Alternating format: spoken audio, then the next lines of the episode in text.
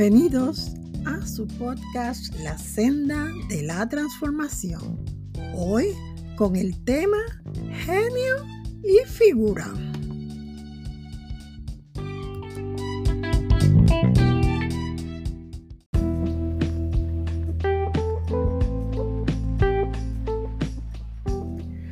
Don Miguel Cervantes Saavedra escribió en su Quijote de la Mancha una expresión que se ha adoptado como un dicho y una tradición en la cultura hispanoparlante.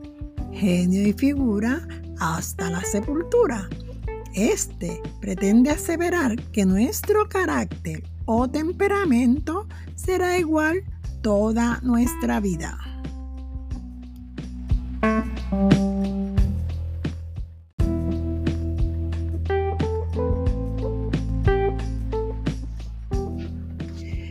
Encuentro muy interesante que dentro de las importantes advertencias y enseñanzas del apóstol Pablo a la iglesia se encuentra la siguiente. No os conforméis a este mundo, sino transformaos mediante la renovación de vuestra mente. En Romanos 12.2, Pablo enseña a la iglesia cómo trascender en su nueva vida como creyente, especialmente en su carácter. La lucha para mantenerse firme y crecer en su carácter requería de unos consejos. ¿Por qué? Sus almas estarían expuestas diariamente a batallas y retos que pudieran hacerles claudicar de la fe. Eres dotado de una capacidad espiritual y moral nueva. Cuando esto sucede, no desearás ofender a Dios ni tampoco a los que te rodean, y menos a los que amas. Sin embargo, tomará un tiempo Ello no ocurrirá de la noche a la mañana. No dejes que los sentimientos de frustración te desanimen.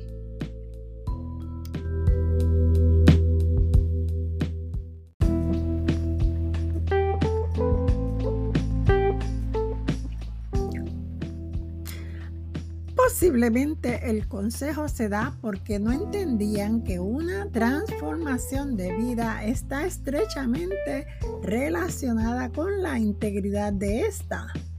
Piensa que en todo proceso como creyente es necesario estar seguro de tu identidad. Sabes que eres hijo del Dios Santo. Él es tu Padre. Un hijo que ama a su amoroso Padre no lo deshonra, sino que lo honra. Al decir Pablo, no os conforméis o adaptéis, significa adoptar una posición falsa que no es la propia.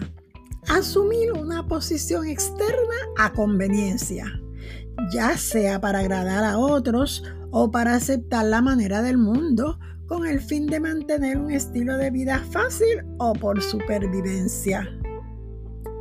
Para poder formar tu carácter o genio y comenzar a alejarte de los viejos hábitos, debes tomar una decisión. Tu voluntad humana será capaz de hacerlo cuando te rindes a la voluntad de tu Padre. La iglesia de Roma trataba de encubrir los que creían. Vivían una doble vida por las razones que fueran. Existía un elemento de deslealtad consigo mismo y con Dios. No es difícil saber que el sistema predominante de creencias y valores de este mundo define la atmósfera moral esta influye adversa y consistentemente en el alma humana y todos estamos expuestos a ello. El segundo consejo del apóstol. Renovaos en el espíritu de vuestra mente. Lo que se refiere a patrones de pensamientos, hábitos y conducta. Por ello, tanto la manera de pensar, las ideas preconcebidas y lo aprendido en tu vida, cómo los hábitos y las emociones afectan nuestra conducta. Nos predisponen a conducirnos ante las circunstancias de distintas formas, unas certeras y otras equivocadas.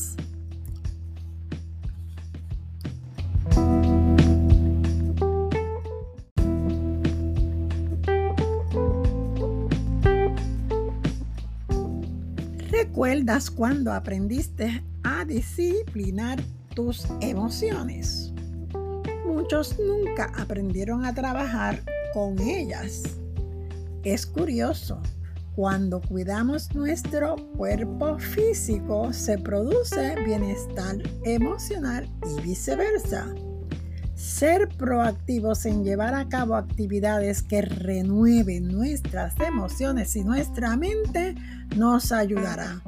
La experiencia tanto científica como espiritual establece que las emociones afectan nuestro cuerpo físico y nuestra vida social. La transformación se va dando cuando nos exponemos a la presencia del Señor. Acudimos a Él pidiéndole que nos examine.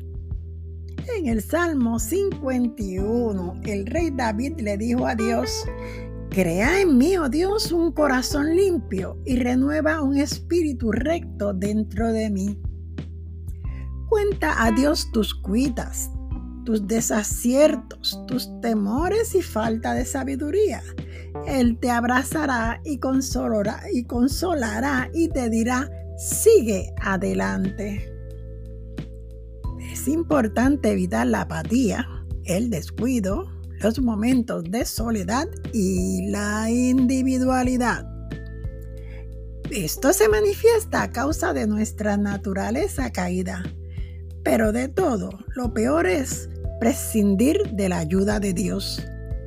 La mejor manera de renovar nuestras emociones es permitir al Espíritu Santo que nos que tome control de ellas y de nuestra vida integral.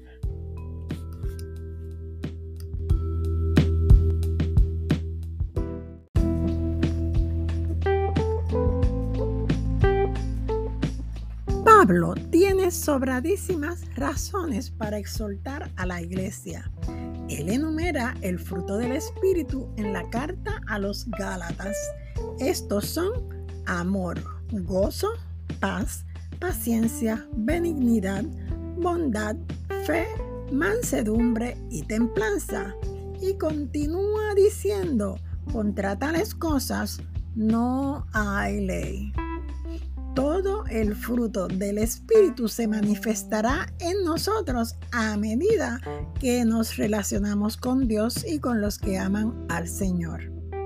Puesto que la ley ha sido hecha para el que la infringe, Pablo además hace un contraste muy tajante entre el fruto del Espíritu y la manifestación de las obras de la carne. Estas son adulterio, fornicación, inmundicia, lascivia, idolatría, hechicería, enemistades, pleitos, celos, contiendas, disensiones, herejías, envidias, homicidio, borracheras, orgías y cosas semejantes a estas. Nadie que desee permanecer en ello podrá evitar las consecuencias que ellas traen todo el que desee vivir una vida de gozo y paz y experimentar el poder del fruto del Espíritu en su vida integral, anhelará crecer y le pedirá a Dios que intervenga en la transformación de su carácter.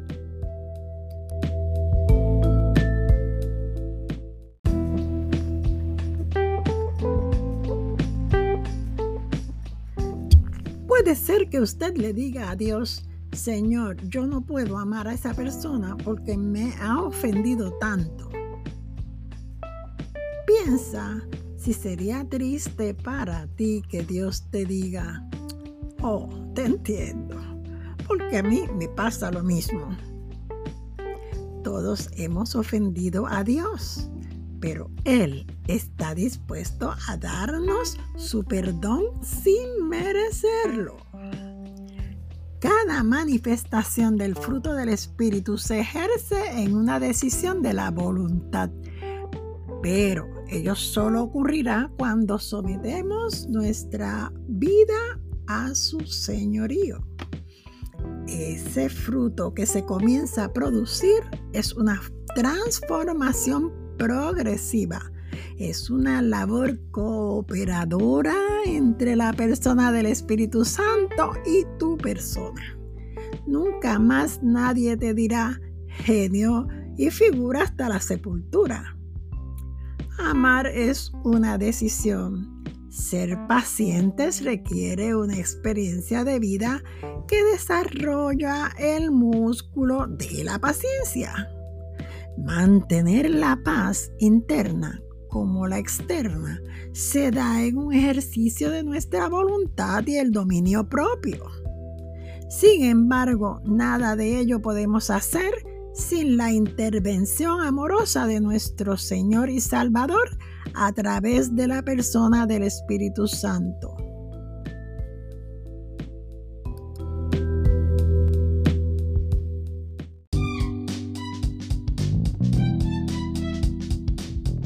habló el Gaceda en este tu podcast La Senda de la Transformación. Invita a otros. Te espero en el próximo episodio. Caiga como la lluvia mi enseñanza y como rocío mi discurso en tu corazón.